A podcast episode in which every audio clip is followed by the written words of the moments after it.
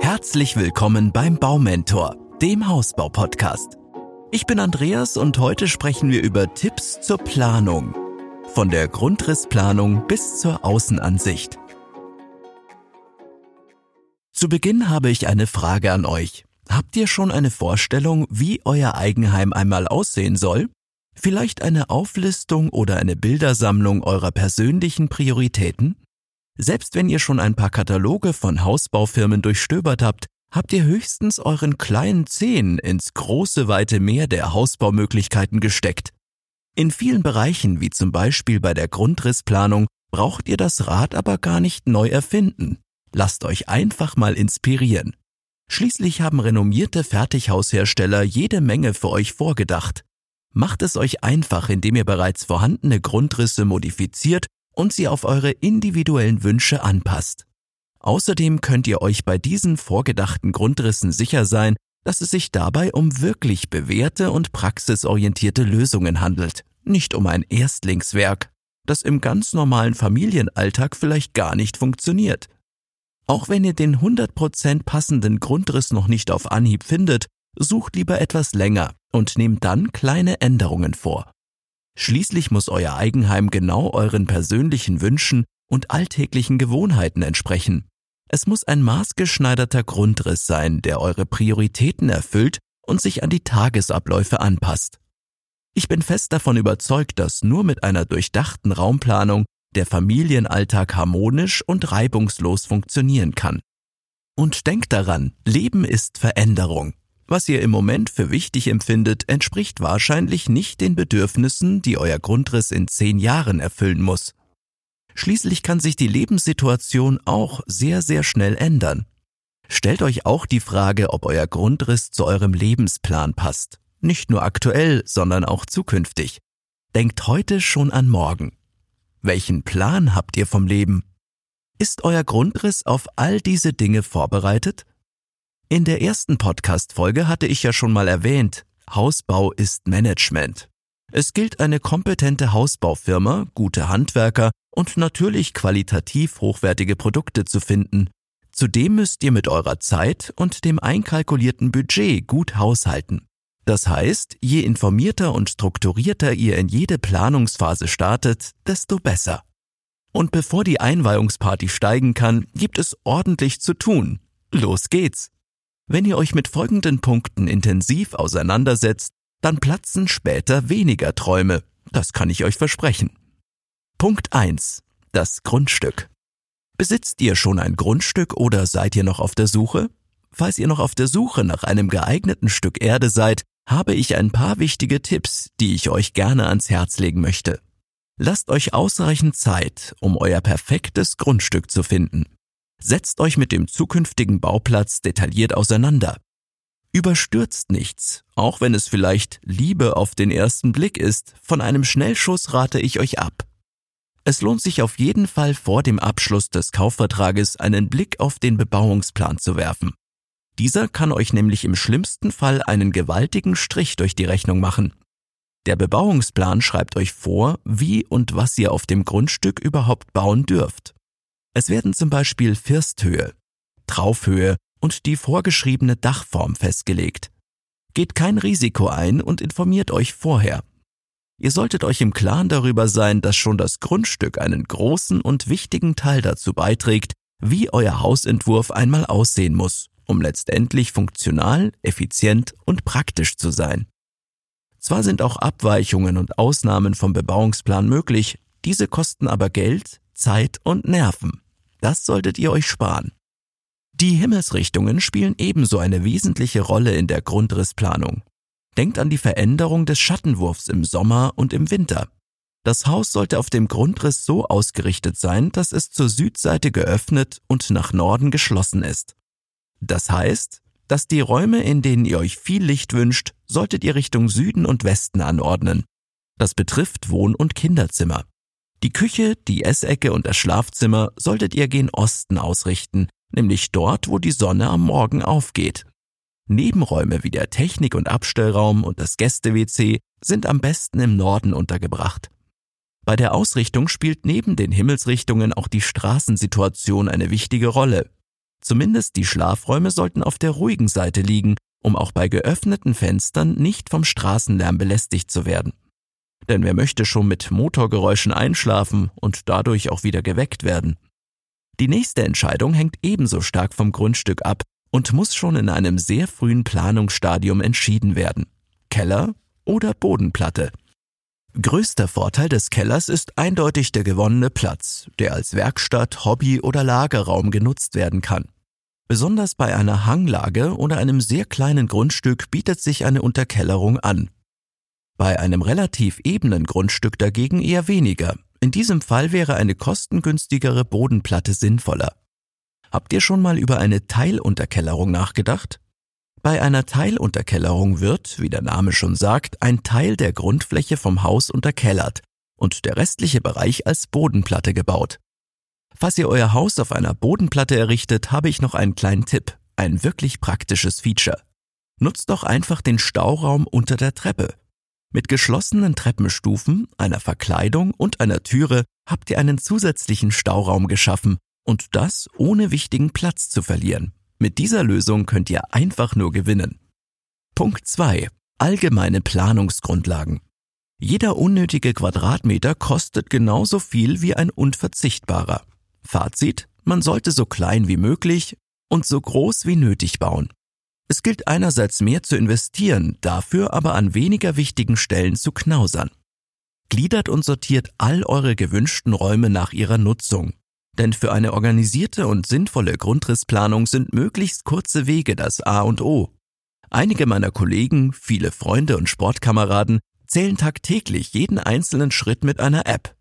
Und diese Personen sind meist erst dann glücklich, wenn sie ihr persönliches Tagespensum erfüllt haben.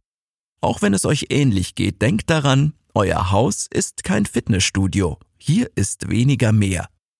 Kurze Wege sind wichtig. Drum macht euch bitte lange darüber Gedanken. Okay, fangen wir mal im Erdgeschoss an und arbeiten uns dann Raum für Raum ins Obergeschoss. Hereinspaziert in die Diele. In den meisten Häusern ist in einem großzügigen Dielenbereich zugleich auch die Treppe positioniert. Der Raum ist also Empfangsraum und Verkehrsweg des Hauses. Aber wie soll dieser Eingangsbereich in eurem Fall zugänglich sein? Nur direkt durch die Haustür oder vielleicht auch von der angrenzenden Garage. Um trockenen Fußes die Einkäufe ins Haus tragen zu können. Um die vollen Taschen und überfüllten Einkaufskörbe dann nicht durchs komplette Erdgeschoss schleppen zu müssen, rate ich euch auch, die Speisekammer nah am Eingang zu positionieren. Jetzt befinden wir uns schon in der Speisekammer. Von hier aus ein direkter Zugang in die Küche. Das wäre doch praktisch. Wer träumt nicht von einem offenen und lichtdurchfluteten Wohn- und Essbereich, der am besten noch direkt mit der Küche verbunden ist? Eine Küche, die zum Wohnraum hin komplett offen ist, wird definitiv zum Herzstück des Hauses. Ihr müsst beim Kochen nicht einsam in der Küche stehen, sondern habt die komplette Familie oder eure Freunde während dem Kochen um euch. Doch offene Küchen haben auch einige Nachteile. Vielen Menschen ist zum Beispiel die Geruchsbildung ein Graus. Und wo gehobelt wird, da fallen auch Späne. Wenn man viel und gerne kocht, ist Chaos in der Küche vorprogrammiert. Die Hobbyköche unter euch kennen das bestimmt. In einer offenen Küche kann dieses Chaos schwer versteckt werden. Vielleicht wäre es ein Kompromiss, eine Schiebetüre einzuplanen. So habt ihr die Option, eure Küche einfach und schnell zu verschließen. Habt ihr gewusst, dass ihr auch in der Wand laufende Schiebetüren einplanen könnt? Hierfür könnt ihr stärkere Wandscheiben vorsehen, in der dann die Türblätter verschwinden. Die Tür ist so schick und unsichtbar integriert. Wir haben eben vom Herzstück, dem Mittelpunkt des Hauses gesprochen, dort wo sich die ganze Familie am längsten und am liebsten aufhält. Den Wohn- und Essbereich würde ich als wichtigsten Platz im Haus bezeichnen. Gestaltet ihn so, dass ihr euch dort wohlfühlt, euch entspannen könnt und ausreichend Platz habt. Nutzt jeden Zentimeter. Wie das aussehen kann? Ganz einfach, nämlich so. Zum einen könnt ihr euch von einem Schreiner Einbaumöbel anfertigen lassen, schicke Unikate, die nur ihr habt. Wie wär's mit einem Fenstersitz mit integrierten Schubladen unter der Sitzfläche oder einem Bücherregal, das die große Fensterfläche einrahmt? Ganz bestimmt wird ein solcher Ort zum Lieblingsplatz. Aber auch der Ofen kann ein absolutes Highlight in eurem Haus sein. Zum Beispiel durch eine Kombination aus Ofen und einer Nische zur Lagerung von Brennholz. Das wirkt gemütlich und erspart euch das ständige Schleppen von schweren Körben.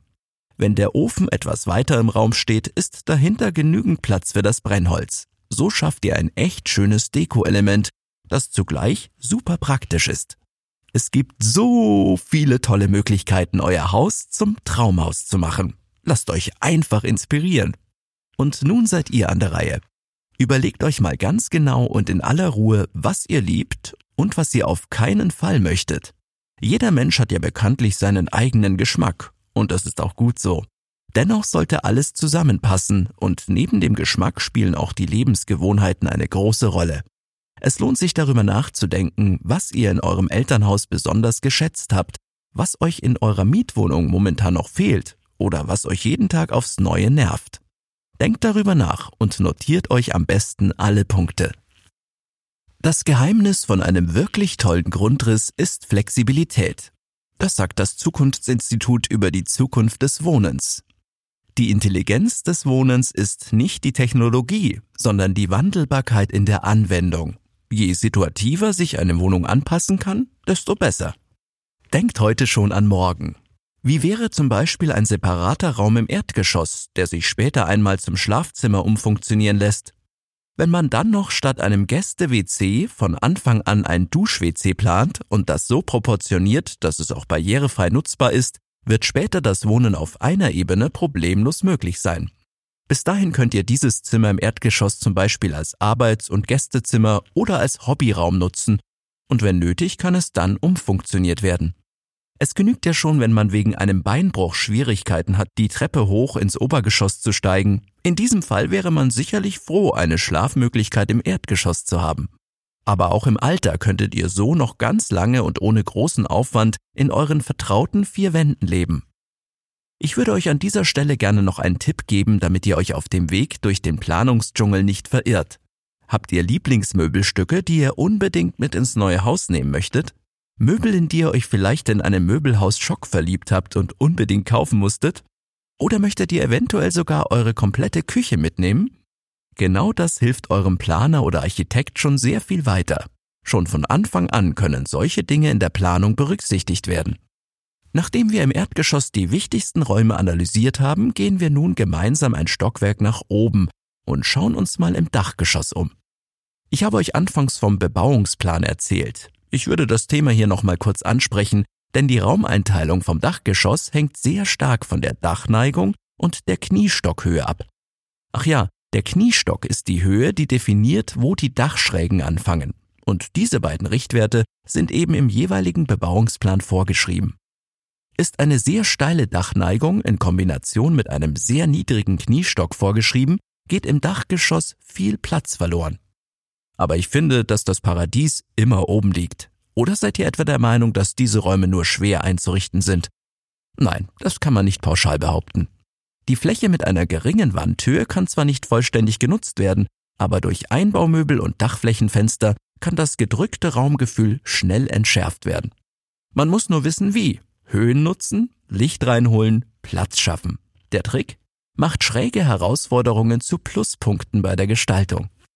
Außerdem haben Satteldächer gegenüber Stadtvillen oder modernen Pultdachhäusern noch einen weiteren Vorteil, einen wirklich nennenswerten Pluspunkt, den Dachboden. Gerade dann, wenn ihr ein Haus auf Bodenplatte baut, fehlt euch vielleicht wichtiger Stauraum. Bei einem Satteldach habt ihr massig Platz, der ganz einfach über eine Raumspartreppe zugänglich ist. Habt ihr schon mal darüber nachgedacht, den Hauswirtschaftsraum mit Waschmaschine im Obergeschoss einzuplanen? Schließlich fällt genau hier die Schmutzwäsche an. Wenn ihr den Hauswirtschaftsraum allerdings lieber im Erdgeschoss unterbringen möchtet, dann lässt sich dieser auch ganz geschickt mit dem Haustechnikraum verbinden. Hier könnte die Waschmaschine und der Trockner stehen, sinnvollerweise endet in diesem Raum im Erdgeschoss dann auch der Wäscheabwurfschacht aus dem Obergeschoss. Mein persönlicher Tipp, versucht auch Räume mit hohem Installationsaufwand wie Küche, Bad und Technikraum nah beieinander bzw. übereinander zu positionieren. Das erspart lange Installationswege, unnötige Schächte für die Leitungen und Energiekosten. Wo wir gerade bei dem Thema sind, beschäftigen wir uns doch jetzt gleich mal mit dem Familienbad im Obergeschoss. Jedem von euch wird wohl bekannt sein, dass besonders das Badezimmer im Alltag zum potenziellen Streitfaktor werden kann. Jedenfalls dann, wenn es nicht genügend Ausweichmöglichkeiten für alle Familienmitglieder gibt. Und wer möchte schon gerne am frühen Morgen darum kämpfen müssen, die Zeit im Badezimmer verbringen zu können? Irgendwie möchte doch jeder seine Privatsphäre genießen, oder? Es muss morgens kein Gedränge geben, darum stellt euch diese grundlegenden Fragen. Träumt ihr von einem Wellness-Tempel oder soll es lieber funktionell und praktisch sein? Teilt sich die ganze Familie das Badezimmer oder möchtet ihr ein zusätzliches Kinderbad? Das A und O bei der Badplanung ist auch wieder die Vorbereitung. Wenn ihr wisst, was ihr möchtet, kann nichts schiefgehen. Es gibt so viele Tipps und Tricks bei der Badplanung, alle kann ich euch gar nicht aufzählen. Erstens, ich persönlich bin ein großer Fan von Nischen. Kleine in der Wand integrierte Nischen, um Duschgel und Shampoo abzustellen. So spart ihr euch Körbe, die mit Saugnäpfen an den Wandfliesen befestigt werden und sich spätestens alle vier Wochen wieder selbstständig lösen. Zweitens, auch Teelösungen finde ich sehr praktisch. Bei einer Teelösung werden zwei Wandscheiben so angeordnet, dass am Ende drei Teilbereiche entstehen. So können Dusche, Toilette und Waschbecken geschickt voneinander getrennt werden und ganz einfach alle Leitungen in einer Wand verzogen werden. Drittens, ein großes Waschbecken, an dem die ganze Familie Platz zum Zähneputzen hat, ist genial. Viertens, allgemein gilt, dass größere Fliesen und dementsprechend weniger Fugen den Raum optisch größer wirken lassen. Raumhoch gefliest war einmal. Im Bereich der Sanitärobjekte ist das natürlich notwendig, aber ansonsten könnt ihr mit den Fliesen nur schöne Akzente setzen. Ich selbst würde Badputzen nicht als meine Lieblingsbeschäftigung bezeichnen. Ihr etwa?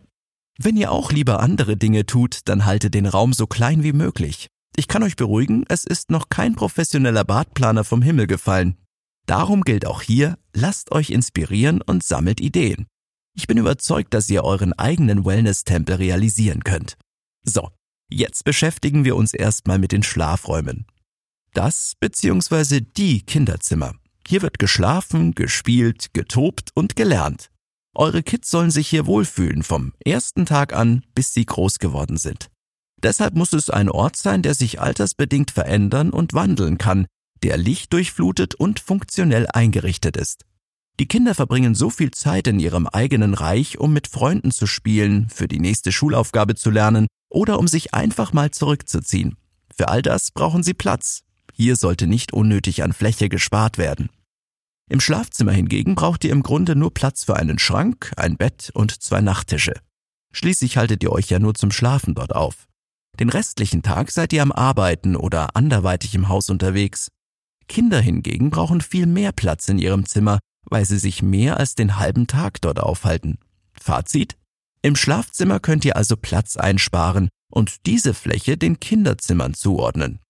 Glaubt mir, es wird sich bezahlt machen. Ein kleines Schlafzimmer wirkt sehr gemütlich und kuschelig. Die wohnliche Atmosphäre könnt ihr euch noch durch helle und beruhigende Farben unterstreichen. Viele von euch stellen sich jetzt sicherlich die Frage, und wohin mit all meinen Klamotten? Wenn ihr wirklich so viele Kleidungsstücke habt, dass ein Wandschrank nicht ausreicht, kommt ja vielleicht eine Ankleide in Frage. Dann könnt ihr auch die Winterklamotten der kompletten Familie oder die Bettwäsche verstauen. Das ist aber ein Punkt, bei dem es wirklich auf die eigenen Bedürfnisse ankommt. Das war jetzt ziemlich viel Input. Fest steht, ihr, die Baufamilie, müsst euch fragen, ob ihr einen sogenannten Grundrissklassiker mit offenem Wohn- und Essbereich und mit der Einteilung unten wohnen, oben schlafen oder doch lieber eine individuelle Planung bevorzugt. Egal für was ihr euch entscheidet, Hauptsache eure Entscheidungen sorgen für ein entspanntes Miteinander und bieten eine gute Mischung aus Nähe und Distanz. Wir haben gelernt, dass Aufteilung, Größe und Anordnung der einzelnen Räume entscheidend dafür sind, wie reibungslos und harmonisch Alltagsabläufe funktionieren. Es ist also wichtig, dass ihr sämtliche Ideen und Wünsche aller Familienmitglieder sammelt. Schreibt sie am besten auf und schmiedet daraus einen Plan. Vielleicht hilft euch auch die Bastelvariante weiter. Auf kariertem Papier könnt ihr nämlich selbst ganz schnell und einfach im Maßstab 1 zu 100 skizzieren dann ist ein Zentimeter auf dem Papier in der Realität ein Meter. Ihr könnt eure Möbel als Schnipsel auf einer solchen Skizze hin und her schieben, so merkt ihr schnell, ob die geplanten Raumgrößen ausreichen. Wie unser heutiges Podcast-Thema ja schon verrät, Tipps zur Planung, von der Grundrissplanung bis zur Außenansicht, geht's heute nicht nur um die Grundrissplanung, sondern auch um das Drumherum, also um das, was das Haus komplett macht, und was den Charakter des Hauses prägt. Deshalb spreche ich jetzt noch ein paar Dinge rund um die Fassadengestaltung an. Wir beschäftigen uns erst einmal mit den unterschiedlichen Stilmitteln, Fenstereinteilung, Materialauswahl und Farben. Nur wenn ihr eurem Haus einen individuellen Look verpasst, wird es zu einem echten Unikat. Wie soll euer Haus eigentlich aussehen? Modern, edel, auffallend oder ausgefallen?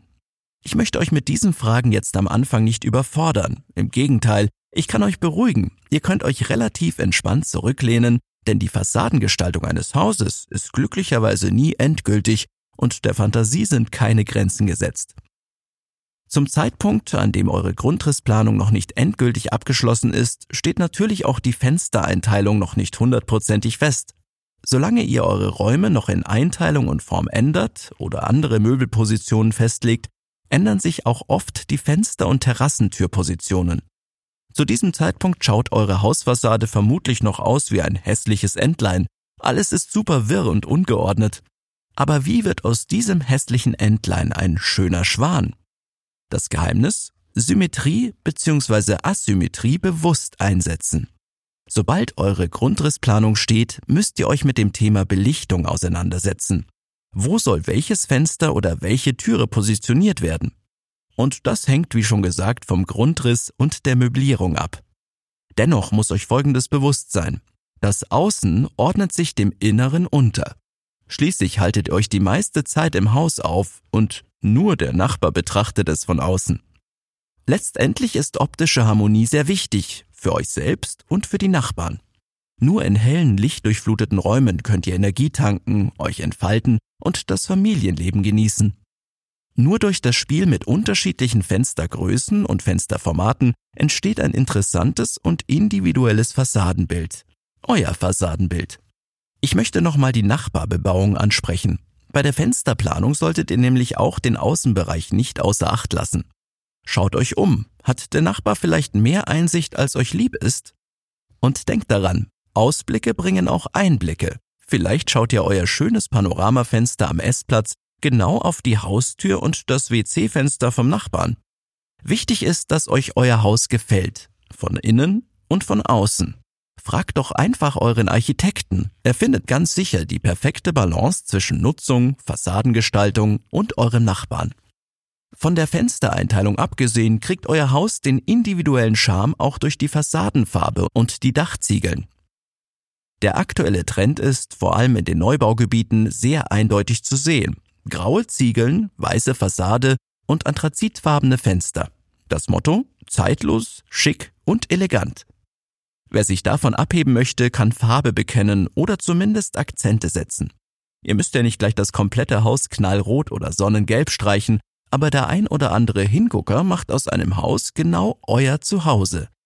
Anbauten oder Teilstücke könnt ihr zum Beispiel auch mit einer Klinker oder einer Holzfassade versehen. Aber ihr müsst es euch bei solchen Entscheidungen nicht unnötig schwer machen. Ich selbst finde es toll, einfach mal durch Neubaugebiete zu schlendern und zu schauen, wie und was andere gebaut haben. Hier findet man tolle Ideen.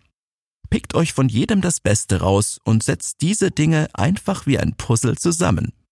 Übrigens, in Deutschland steht ein Gebäude im Durchschnitt 70 Jahre. Grund genug, sich Zeit zu lassen, um den perfekten Grundriss zu planen. Es gibt bestimmt einige Dinge, auf die ihr auf keinen Fall verzichten möchtet, oder? In den Kommentaren könnt ihr gerne eure Prioritäten auflisten ich bin wirklich neugierig, auf welche Planungsoptionen ihr auf keinen Fall verzichten möchtet. Falls ich heute einen Punkt nicht angesprochen haben sollte, der euch aber brennend interessiert, dann lasst mich das bitte wissen und schreibt einfach einen Kommentar.